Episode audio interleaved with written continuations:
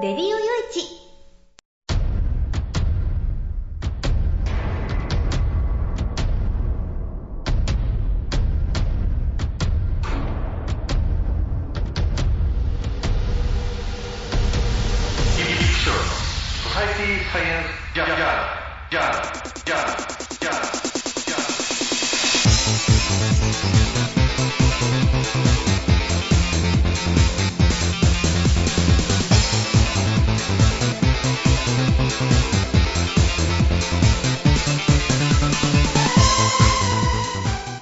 皆さんハローじゃご機嫌いかがですか？ソサイティサイエンスジャーナル第、えー429回ということなんですけどね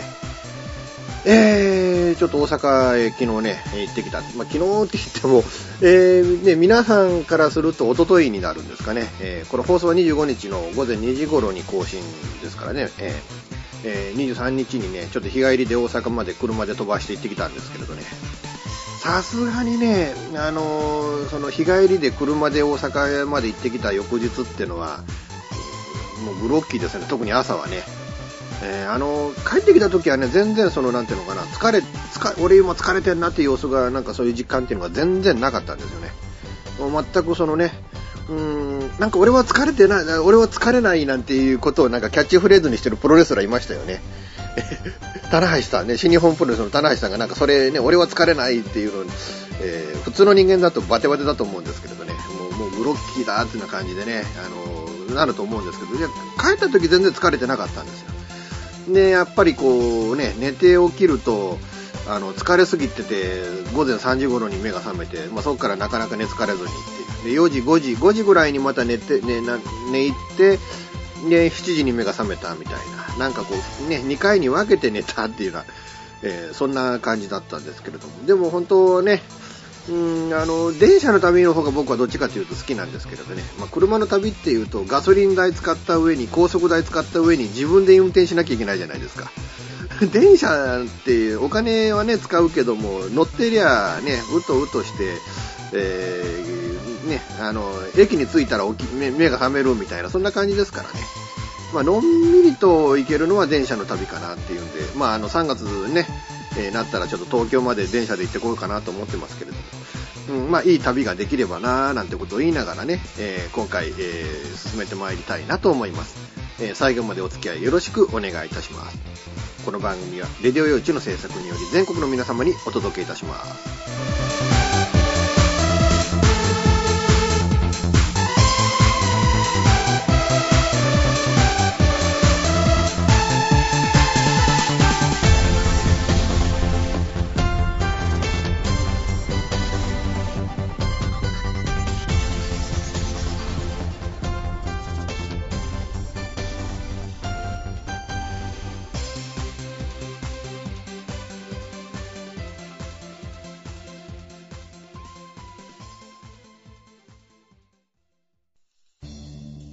FM 玉川をキーステーションに全国ネットでお送りする FM ミッドナイトハイウェイサタデースペシャルマイフレンド様のハイパーウィークエンドでは身の回りの出来事や1週間のニュースの中から話題を拾って毎週1時間お送りしております。また時にはゲストをお迎えしてのフリートークスペシャルとしてもお送りしております。週末の情報バラエティ番組マイフレンド様のハイパーウィークエンドインターネットレディオステーションニューウィンドで毎週土曜日に配信しております。ぜひ皆さん聞いてくださいね。テレビビンゴネットアイランド。会社で役立つ面白応援グッズの紹介をはじめためになる情報ミュージシャンの生出演など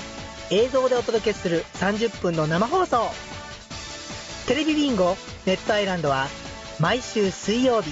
19時30分から20時。テレビビンゴで放送中です。スタジオジュノンからのお知らせです。あ、あのや、あ、あのさ、チョイスラジオの説明するんだけども、チョイスラジオの説明をするんですけど、毎週月曜日の23時から、毎週月曜日の23時から、スタジオジュノンのサイトでや、スタジオジュノンのサイトでね、配信してっからや、みんな聞いてけろな。配信をしてますから、ぜひ聞いてくださいね。詳しくは、チョイスラジオって検索サイトでググってけらい。詳しくは、検索サイトでチョイスラジオで検索してね。で、待ってっからや、来てけらい。じゃあ、待ってるからね。来てね。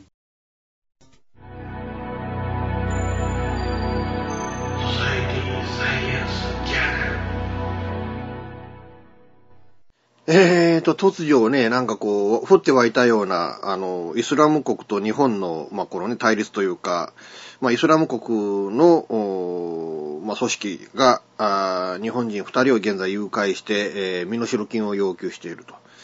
で、まあ、安倍さんがね、えー、その、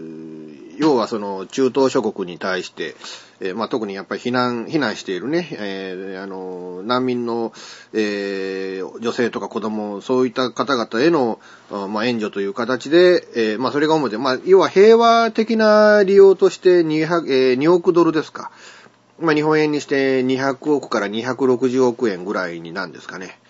え、を、まあ、供出するということで、えー、まあ、エジプトまでわざわざ行ってそれを表明してきたっていう感じなんですけど、まあ、それを受けて、えー、それと同額の、えー、2億ドルが身代金だと。あの、ぶっちゃけてね、その、いくらなんでもそれを身代金としての200億っていうのは、まあ、ちょっとありえない数字だなっていうふうな、うん、気はするわけなんですけれどね。まあ今回ね、その、拘束されている、まあイスラム国に拘束されている後藤さんと湯川さん。後藤さんは結構テレビにも出てる、まあ戦場ジャーナリストの方でね。えー、で、まあ今回湯川さんは救出しに行くんだということで、一緒にね、捕まっちゃったみたいな感じらしいんですけれども、まあ彼は彼で、やっぱりそのイスラム国の庶民の人たちっていうのを、えー、取材したいなっていう、その、なんていうのか、ある意味その正義感みたいなものを、それに駆られて、どうしても行かなきゃいけないんだ。自分ね、だからその、そういう庶民の、うん、女性とか子供とかを取材していきたいんだっていうのという、その、湯川さんは何が何でも、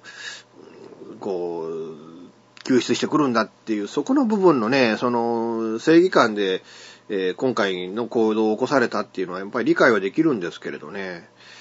けど先にこう誘拐されちゃった湯川さん、この方、今までのそのね、あのまあ、略歴というか、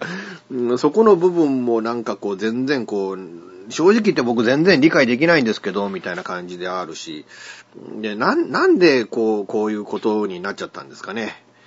うん、あの正直そのゆかさんに関したら僕はあまりにも軽率な行動を取られたんじゃないかなっていう、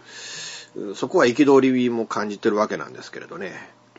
で、ここでね、ちょっとまあ、あの、考えなきゃいけないのは、まあ、これはあの、大会の報道は、これは日本政府がどういう行動をとってるのか、まあ、まずアメリカはね、えー、代わりに救出してくるなんていう行動は、まあ、これは期待できないんだぞと。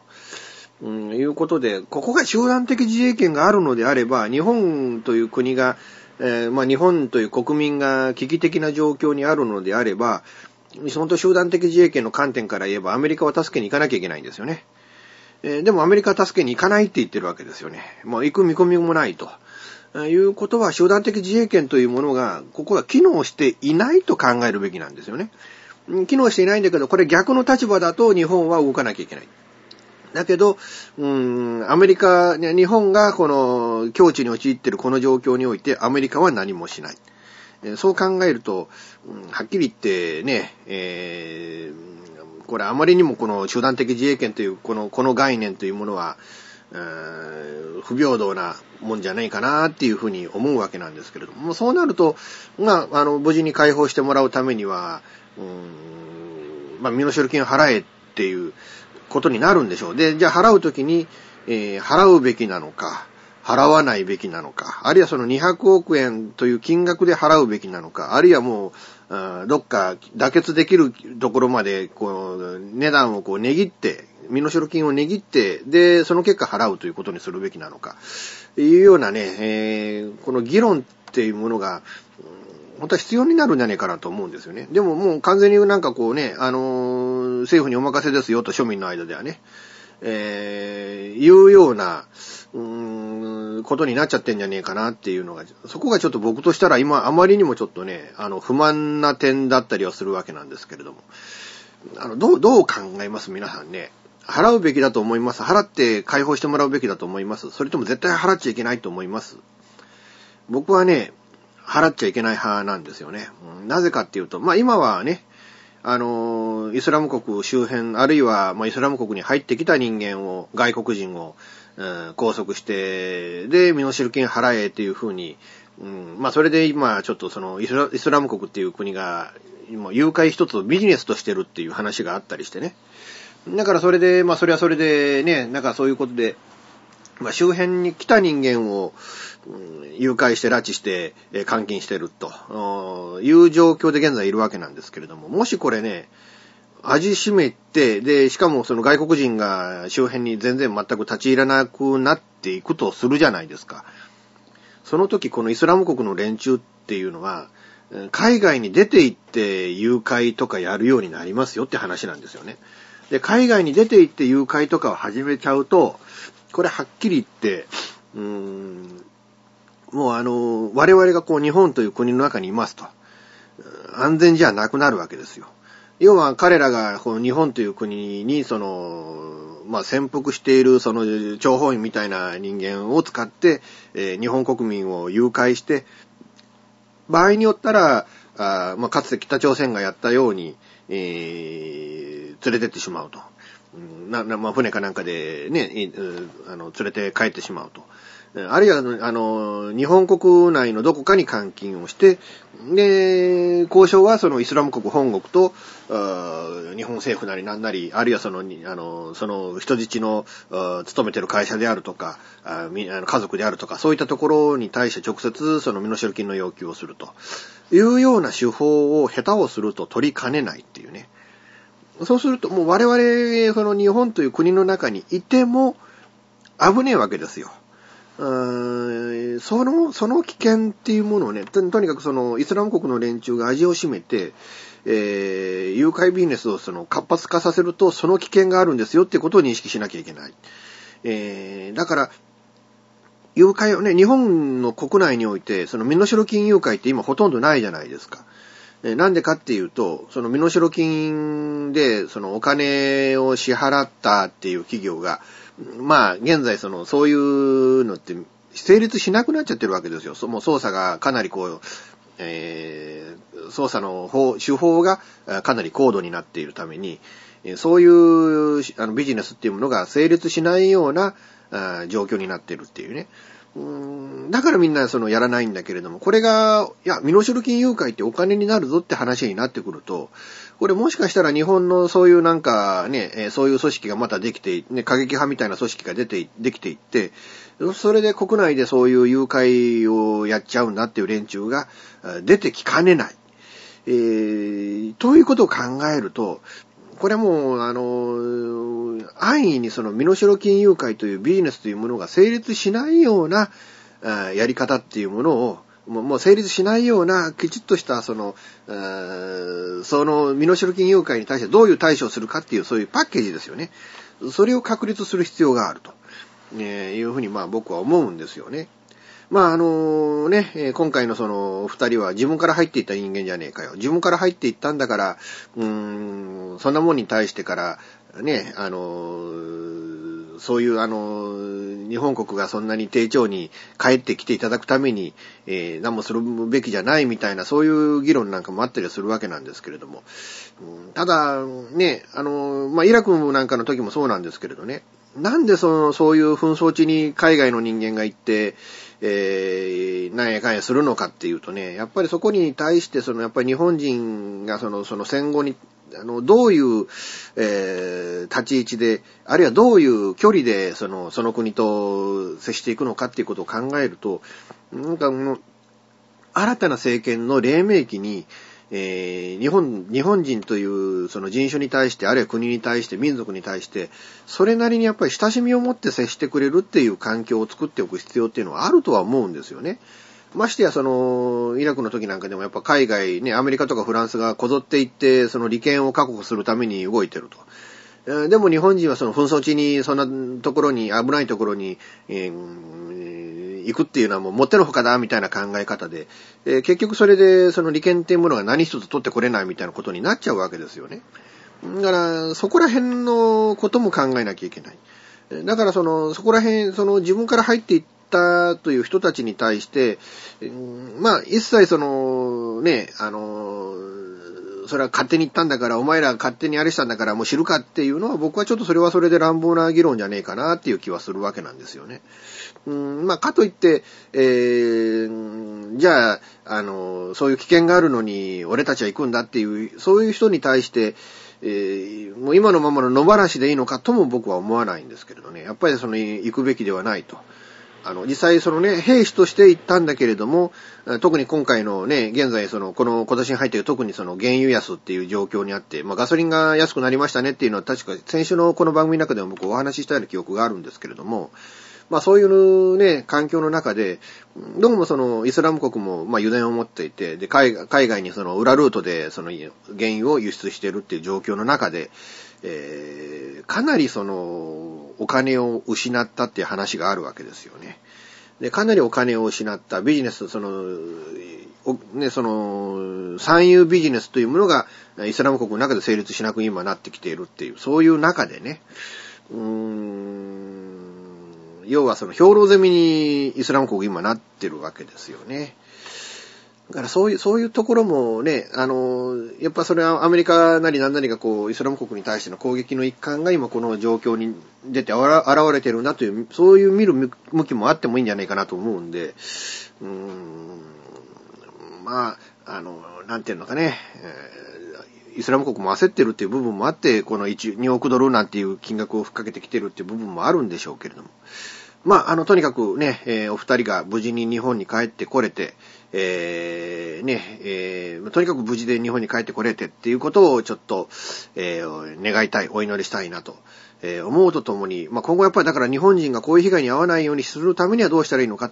だから向こうへ行ってね、外国人が、まあそうだ、その、その話戻ろうと思った。だからその、産油ね、原油がドーンと落ちたことによって、その海外からそのね、傭兵、派兵として来ている連中、傭兵として来ている連中の、食い縁がまあかなり減っているという現状があるわけですよ。その、要はその賄いきれなくなっているっていうね。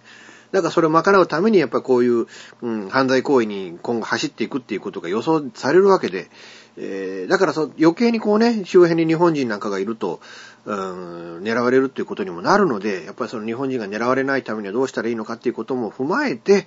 えー、いろいろと政府なりなんなり、ね、えー、検討していただきたいものだなと思います。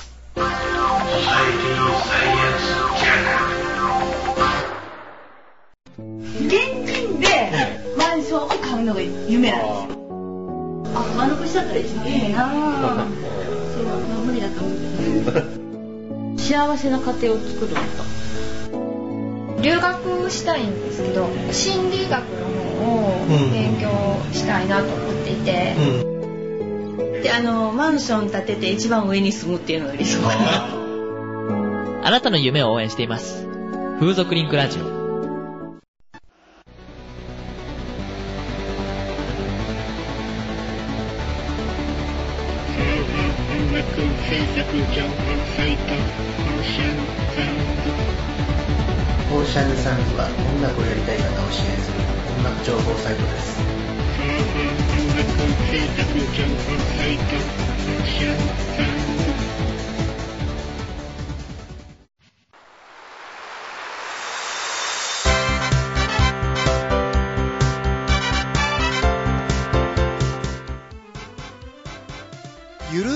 話はフェアリーテールが気が向いた時に更新する、えー、その時興味があるものゲームの話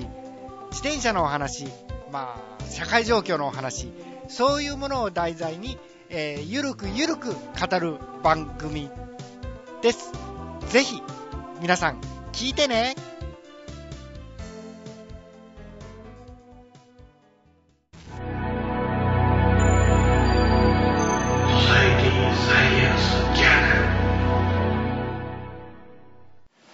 えーとね、後半のコーナーなんですけど、何話そうかなっていうのがね、全然思い浮かばなくてね。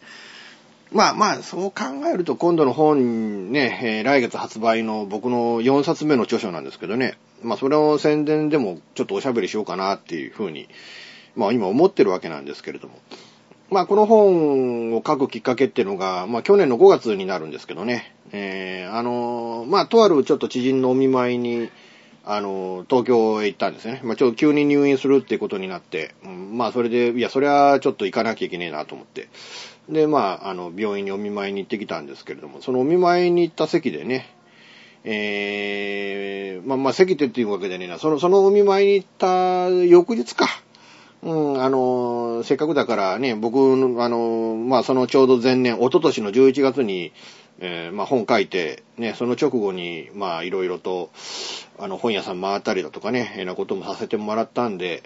うん、まあ、どんな感じかなっていうのをちょっと、あの、お話を伺いに、ね、その出版社のサイズ社へ行ってきたんですよね。そしたら、まあ、A4 の紙1枚ペラペラの紙でちょっと、ちょっと待って、つって見せら、ね、あの、ちょっと企画があるんだけど、つって、その企画を見せられて、で、こんな内容書けますかって言われたのが、えーベテラン風俗ライターが明かす風俗業界ぶっちゃけ話か。風俗業界のぶっちゃけ話だったかな。なんかそんな感じのタイトルでね。えーで、書けますかって言われて、で、いくつかこうね、あのーエピソードの、まあ、これはできるかっていう、まあ、ラインアップがあって、まあ、もうその通りに書いたわけじゃないんですけれどね。うん、やっぱり僕の視点とか、僕ならではの書き方をしようと思ったら、どういう、あの、エピソードのこう順番になっていくのかな、なんてことも思って。で、まあ、それでね、えー、まあ、もうちょっと面白そうな企画ですねって言ったわけですよ。うん。でも僕が書いたら確かにこれ面白い方になりますよっていうふうに言って、じゃあ書いてくださいと。あこんな、こんな感じで簡単に 企画って決まっていいのかなみたいな決まり方をしてね。4年間ですからね、僕がその2冊目の本書いて3冊目の本書くまでの間のこのスランプっていうのがね、4年間もずっとこう、あの、低迷してて、その中でね、やっとこう、こう、おととし、三えー、おととし11月に、まあ、本をね、4冊、えー、3冊目の本が書いて、で、そっから半年後に、まさかこんなに簡単に、まあ、4冊目の本を書かせてもらえるような環境になるとは、まあ、思わなかったので、自分の中でも正直意外だったし、去年は正直言ってね、僕もこのね、あの、今までやってきた、もうこのレディオ用地のね、あの、作り替えみたいな、改造みたいな去年かなりやったわけでね。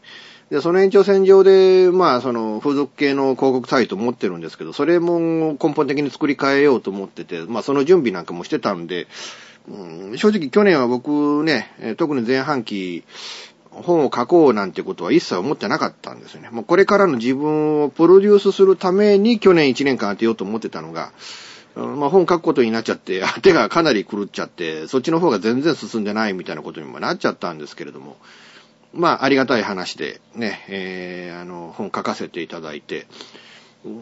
結構しんどかったんですけどね。あの、僕が今まで書いてきた本っていうのは全部インタビュー本なわけですよ。で、インタビューだから、要は、あの、録音にしてるわけですよ。その女性相手のインタビュー。まあ女性じゃない相手もね、のお話なんかも一応書けるようにいろいろね、あの、あの、取材の素材としては全部録音してたりするんですけれど、それがね、あのーまあ、あのーずっと素材としてあるんですけれども、それをまあ文字起こしをして、えーで、それをこうね、あの、文章として整えて、で、皆さんに読んでもらえるように仕上げていくっていうのがね、うん、あの、結構ね、インタビューをこうね、文字起こしするときで気をつけなきゃいけないのが、その、インタビューの録音素材を時系列でずーっと書いていったら、結構お話ってバラバラなんですよね。行ったり来たり、お話が行ったり来たり、行ったり来たりしてて、肝心なことが、あの、どうも、あの、それを文字起こししただけじゃぼやけてしまって、まあ、要はその、音声だからわかるニュアンス、あるいは目の前にいるからわかるニュアンスってあるんですけれど、文字起こししちゃって、単なる文章になっちゃうと、わけわかんなくなることがある。うんもう順番がギャラ、バラバラバラバラと。だからそこを理路整然となって、しかもその人が話してるような風で書き換えていくっていうのが、それが、まあ僕の、まあ、いわゆるインタビュー本でのテイストだったりする。だからそういうので、結構ね、インタビュー本作るっていうのは僕の中ではもう3冊も書いちゃうと、もうもう、まあ決まったフォーマットみたいなもんも出来上がっちゃってて、結構楽なんですよ。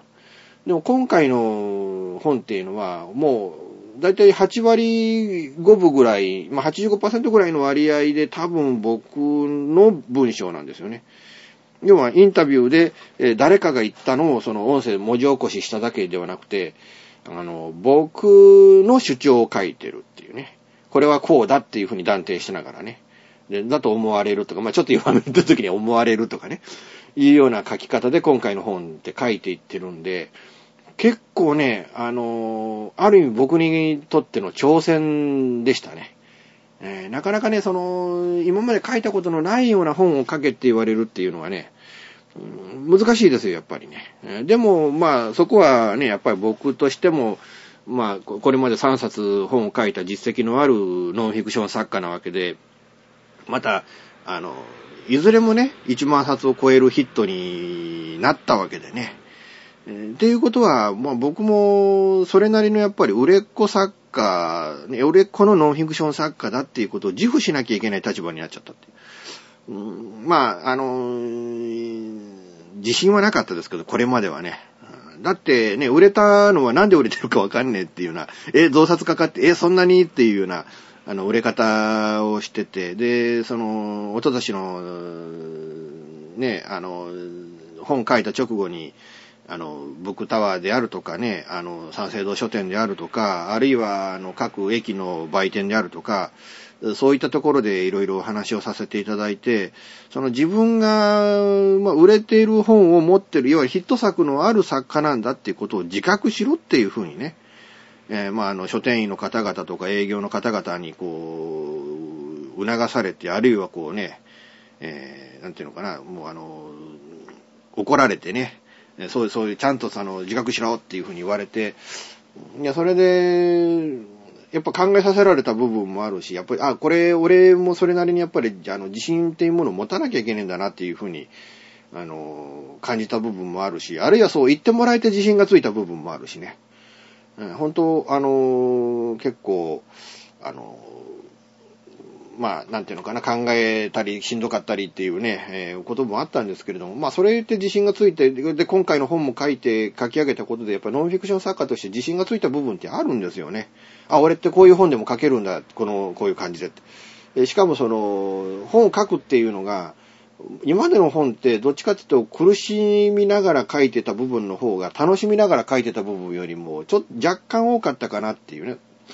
感じだったんですけど、今回間違いなくその苦しんで書く部分よりも楽しんで書く部分の方が多かったですから、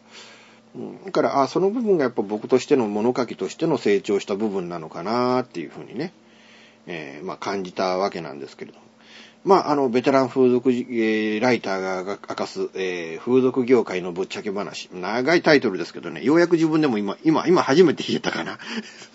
えーね、ようやくこういうタイトルの本、えーなりましたけれども、まあ、あの、今週というかね、まあ、まあ、皆さんお聞きの状況、第段階から言うと、あの、先週になるんですけれども、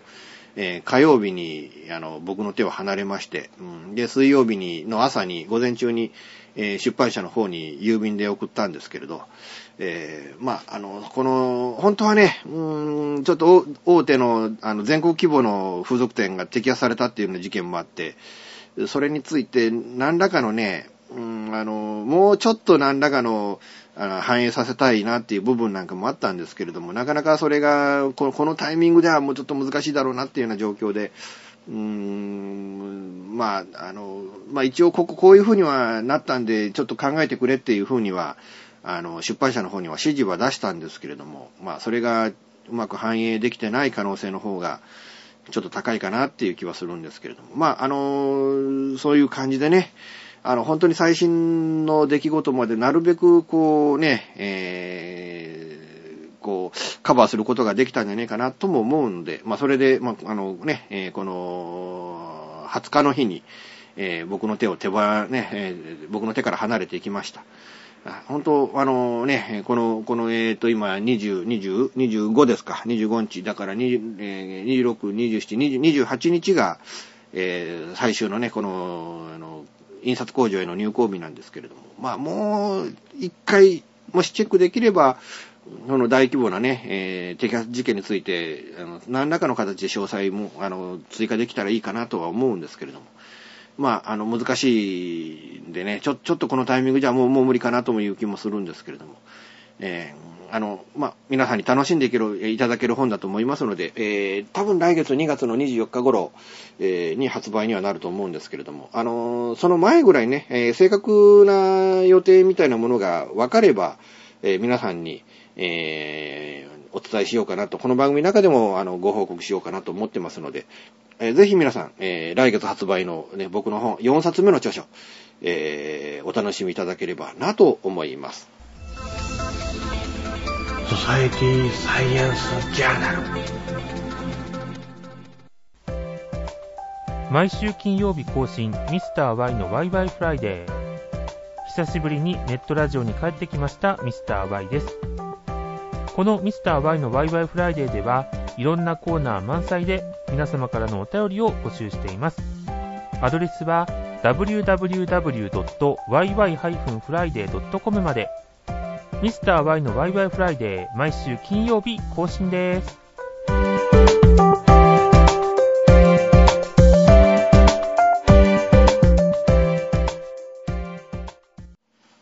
まあ、先週ね、あの、大阪、先生ね、あの、そう、今、だからこのね、えー、収録日からすると、まあ、昨日なんですけど、大阪へ行ってきたんですけれどね。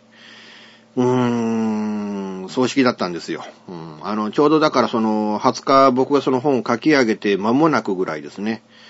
えー、大阪のいとこから、まあ、メールが来て、うん、あの、まあ、その日のね、昼過ぎぐらいに、最近、ちょっといつメール来てたんですよ。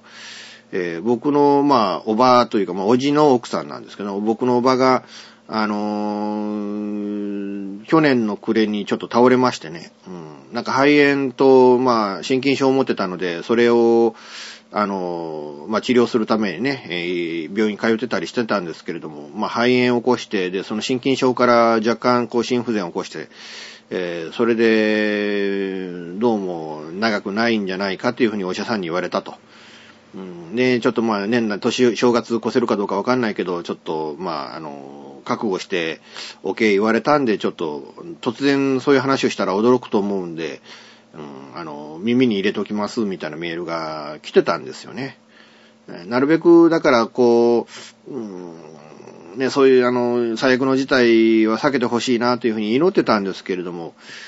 まあその時はね、幸いにして体力がどんどんどんどん回復していって、まあ肺炎も治って、で、まあ微熱がそこからそこそこ続いてたらしいんですけれどね。で、もう心臓の方も、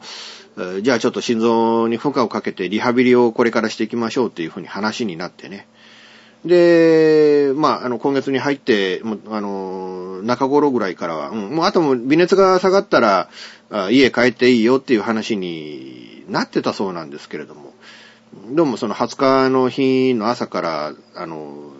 まあ、腎機能が動いてない、おしっこが出てないっていうことが分かって、で、昼過ぎぐらいからはもう意識がなくなって、みたいな感じでね。で、いとこが駆けつけた時にはもう会話ができる状態にはなってなかったそうです。あの、酸素マスクも鼻にこうつけるんじゃなしに、もう、あの、かなり固定して、えー、大容量の酸素を入れないといけないような状況だったっていうことでね。まあ、あの、突然のその容体の急変で、まあ、そのいとこをね、一人娘で、まあ、ご主人はいるんですけれどね、一人娘で、まあ、あの、身内が全然いないっていうね、そういう状況でかなり、あの、その容体の急変なんかでこう、覚悟が決められてなかったような様子だったようなんですけれどね。で、結局夜の9時半頃に亡くなられたっていうことで、まあ、連絡が来て、で、すぐに調べて、まあその夜だから、夜に亡くなられたんだから24時間は葬儀ができないっていうことで、21日の葬式はねえだろうと。で、暦を、暦をこう食ってみたら、22日の木曜日っていうのが、これ、あの、友引きなんですよね。あ、これはこの日は、まあ、あの、葬式できねえやと。まあ、ただ、あの、最近友引き葬式とかね、仏滅に結婚式なんていうケースもあるそうなんですけれどね。まあ、その日にやれば安いからみたいな、まあ、理由もあるんですけれども。でもまあ、ちょっとか、これ、22日は友引きだからできねえな。なんか20、葬式23日だろうなと思ったら、まあ、翌日の21日に、昼過ぎに、あの、いとこから電話もらって、もう泣きながら電話してきましたけれどね。うん、あの、持たんかったわーっていうのが最初の一言でしたけれどね。うん、で、それで、まあ、あいろいろ状その時の状況を聞いて、まあ前の日は元気だったんだけどね、とご飯も食べてしっかりと会話して帰ってきたんだけれどっていうの話はしてたんですけれども、うん、まあそれで突然の変、ね、当日突然の変化を起こして、で、こう亡くなっちゃったっていうことで、まあやっぱり、ね、僕が予想した通り23日の金曜日が、葬式だっていうんで、まあそれで倉敷にもね、いとこいるんですけれども、その倉敷のいとこを車に積んで、あの、大阪までね、えー、車飛ばして行ってきたんですけれども、まあ、まあ、いい、いい葬式だったかなと。もうここ30年、40年っていうのはずーっと、あの、体ね、壊しては寝てはっていうのはね、で、あちゃこちゃ病院にかかってはっていうのをずーっと繰り返してたおばだったんで、まあ、ようやく楽になったのかなっていうようなね、うーん、あの、感じではあったんですけれども、まあ、ほんとね、うーん、いろいろ考えさせられるというか、なんというか、うん、まあいい、いい葬式ではあったなっていう。で、死に化粧してたんですよね。えー、あの、いわゆるその、送り人って映画があったじゃないですか。あの時、ね、あの映画みたいな感じで顔をね、いろいろあの、入れてもらって、色を入れてもらって、本当にね、目の前にこう横たわってる、その、ね、棺の中のおばっていうのが、なんかね、死んでるんだっていうような感じがなかったですよね。うん、もうほんのね、2ヶ月前に倉敷で会ってたんですけれどね。えー、で、聞くと、その年っていうのは、ベルギーとフランスにも旅行行ってるし、東京ディズニーランドにも旅行に行ってるし、で、倉敷で、まあ僕らと会ったんですけど、倉敷でも、まあ元気でやって話ができたっていうのがね。だからまあ、あのまあこう、なんていうのかな。だからそれだけいっぱいいっぱい思い出を持ってね、送り出すことができたっていうのは、本当は良かったんじゃねえかなと、うん、思うんですけれどね。まあ肺炎で腐ってる時に元気になったらもう一回東京ディズニーランド行くかって言ったら、うん、行くっつって言ってたそうなんでね。うん、まあ、よっぽど、まあ年取ってから行ったディズニーランドだけれども楽しかったんでしょうね。うん、まあ、あの、まあ、いい、いい、いいね、送り方ができたんじゃねえかなとも思うんで、うん、まあ、ちょっとやっぱ悲しい、寂しいですけれどね。うん、僕もこのおばには本当にお世話になってね、うん、僕あの大学滑って大阪に行った時に、あの、もうこのね、このお宅に、で、もう入り浸って、で、ご飯ね、あの、晩ご飯をいつも必ずここで食べて、かい、あの、自宅のね、アパートに帰ってたっていう感じだったんで、うん、僕もまあ本当血が繋がってるわけじゃないんですけれども、本当、あの、このバナのおかげで僕はあの大学通ったんじゃねえかなと思ってもね、本当に、あの、お世話になって、なんかその恩が全然返せないままこう終わっちゃったっていうのが、ちょっとそこもね、残念で寂しい部分だったりはするわけなんですけど、まあ、いう、まあ、どうしても年ね、えー、もちろんまだ両親とも健在ですけれども、まあ、いずれ来る日なんだっていうことを思うと余計ね、うん、あの、なんていうのか、覚悟も決めなきゃいけねえし、その時にはどうしたらいいのかなっていうのも考えなきゃいけないしね。まあ、あいろいろちょっと考えさせられた、えー、ね、えー、お葬式だったんですけれども、まあ、あの、2月になるか、3月に入ってからになるか、まあ、満潮院の法要でまた行かなきゃいけないんで、ただちょっと3月になると、僕のね、東京行きのスケジュールなんかもあって、うん、ちょっとしんどいかなど、どういう風にすればいいかなっていうのを考えなきゃいけないなとも思うんですけども、でもまあね、えー、できる限りの供養はしてあげたいなとは、まあ、思ってるっていうのことを言いながら今回ね、終わりたいなと思って思います。えー、多分次回も普通に何事もなければやると思います。本当は今日はね、あの、これからすぐに、あの、別の仕事で、え、出かけなきゃいけないんで、え、だから、正直、今日はどうしようかやろうかどうか迷ったんですけれども、まあ、あのね、おしゃべりできてよかったなと思います。え、次回もお楽しみいただければなと思います。この番組は、レディオ用地の制作により全世界の皆様にオンデマンドポッドキャスト FM ラジオでお届けいたしました。お相手は、イプシロこと吉岡雄一郎でした。ではまた次回、ごきげんよう。さようなら。